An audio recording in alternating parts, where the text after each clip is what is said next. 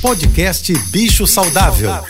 Fique agora com dicas e informações para melhorar a vida do seu pet. Com a veterinária Rita Erickson, especialista em comportamento animal.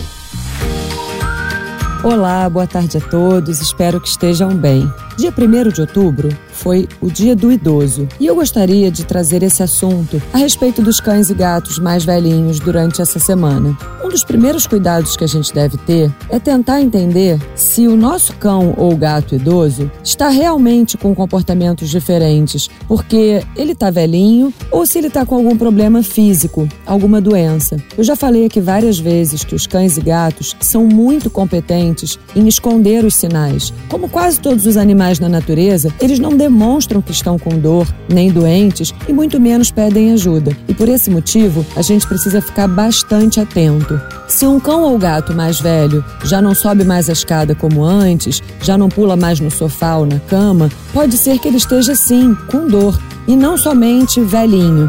E nem sempre é fácil descobrir essas alterações.